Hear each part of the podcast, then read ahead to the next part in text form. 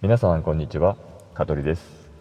えー今回の、えータイトルがですね「ドッキリの仕返し」っていうタイトルなんですけどこれは私ブログの記事にもしたことないしほんとごく一部の人にしか話したことない話なんですけど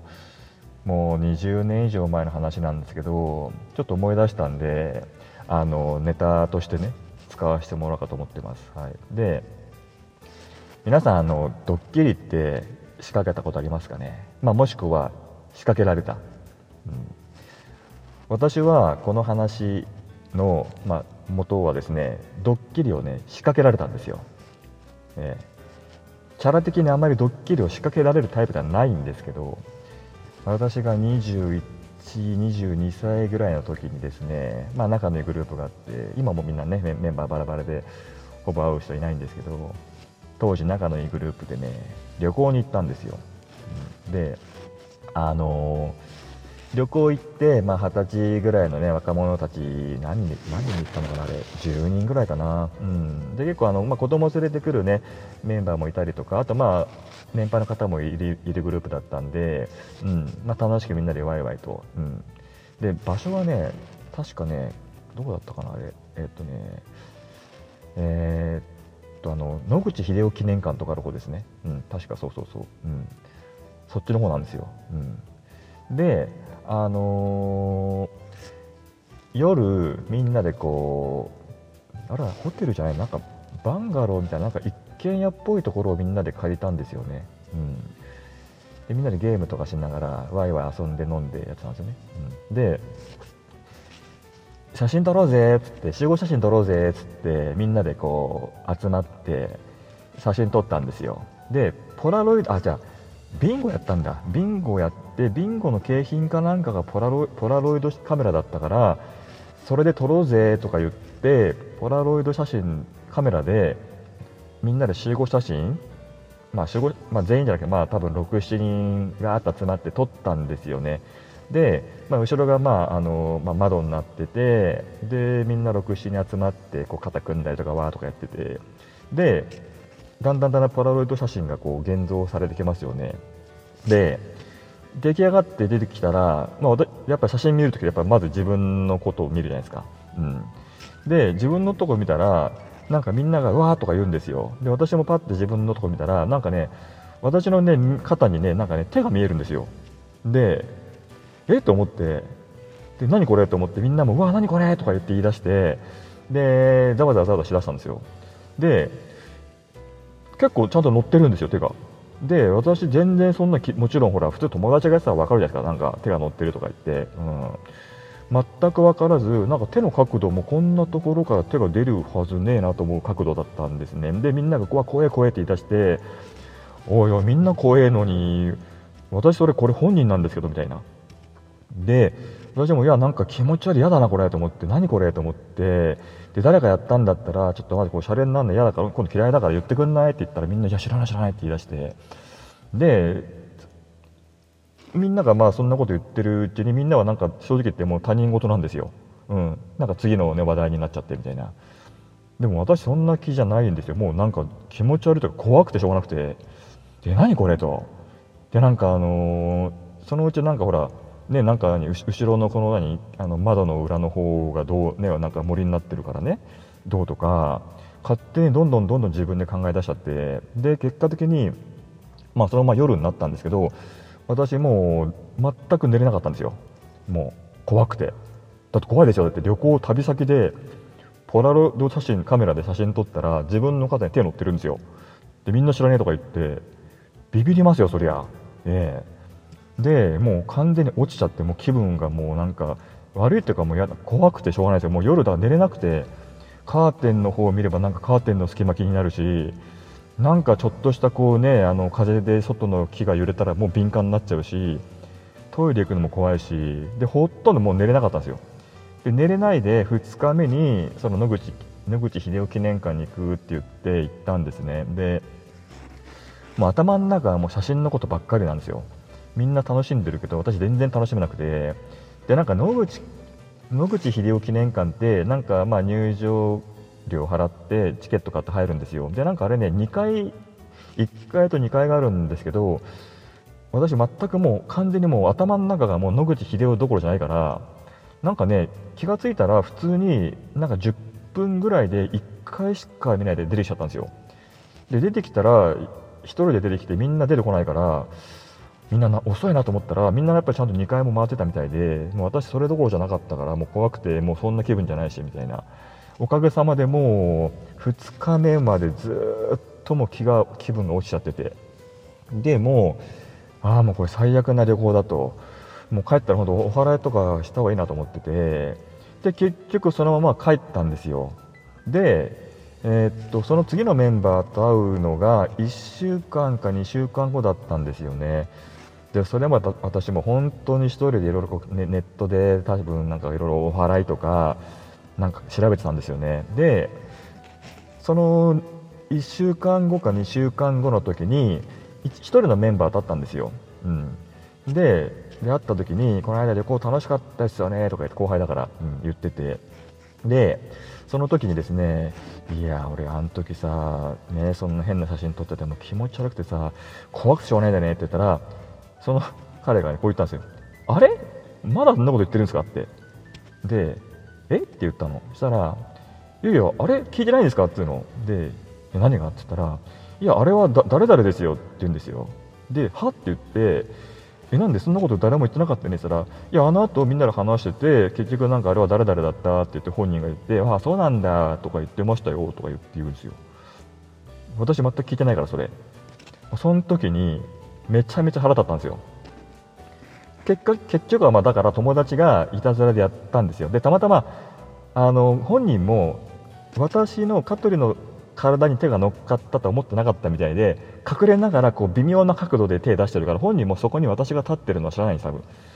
でも結果的に私になってしまって私のキャラを知ってるからあまりにもそこで私は結構本気度でこう誰だよ早くやったやつね言えよみたいなこと言ってたから言うに言い出せなかったらしいんですよ結果的に言うと。でそのまま言えずじまいで過ぎちゃったもんだから余計に言い出しづらくて私の耳に入ったのがその1週間2週間後だったんですよ。まあでも私からすればこの12週間最悪な状態だったから言ったんでその代わりに。彼あその教えてくれた彼にね。このことはまだ黙っとけと。私がちょっと仕返しをしたいから黙っといてくれって言ったんですよ。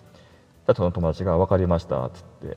でそのちょうど日が、まあ、夜みんなで会う日だったんですね、うん、であのあじゃあ会う前に私がですねあの1人の後輩に電話したんですよ。でなんでその後輩に電話したかというとその後輩はすごくまあいいやつなんで責任感が強いんですよ。なので彼にその話を伝えれば全部話が伝わ周りにもすぐ伝わると思ったからどんな反応をするか見たかったんですね。でその彼に後輩に電話したんですよ。そしたら「香取君ですか?」あどうもって。あのさこの間の件なんだけどあのこの間の心霊の件ね。したら「あはい」とか言うわけですよ。であのあとねあの自分すごく気になっちゃってでお祓いしてもらおうと思って一応ねあのお寺に行ったんだっつって嘘言ったんですよ、うん、で「えお寺行ったんですか?」ってなるから「うんお寺行ってきた」って。そしたらねあのやっぱりあの俺にはねその悪い霊がついてるんだってつって。でこの霊は自分だけじゃなくて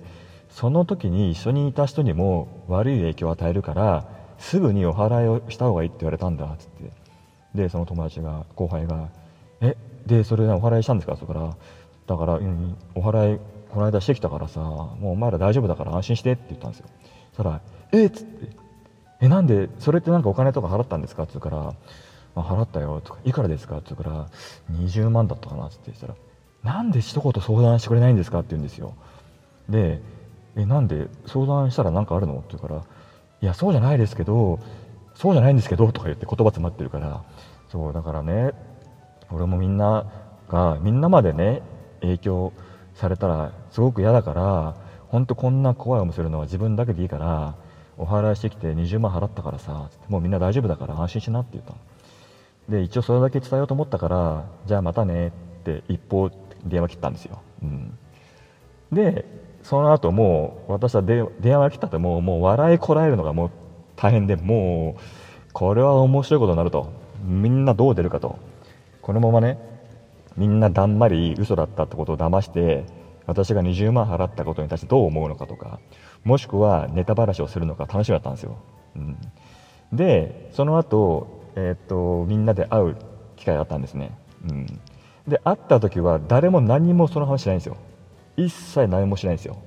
で結果的にその日はもうみんなだんまりしちゃってるからまあ多分みんなで、まあ、これはもう言うべきじゃないということになったみたいで後々聞いたんですけどね、うん、その後輩に聞いたら、うん、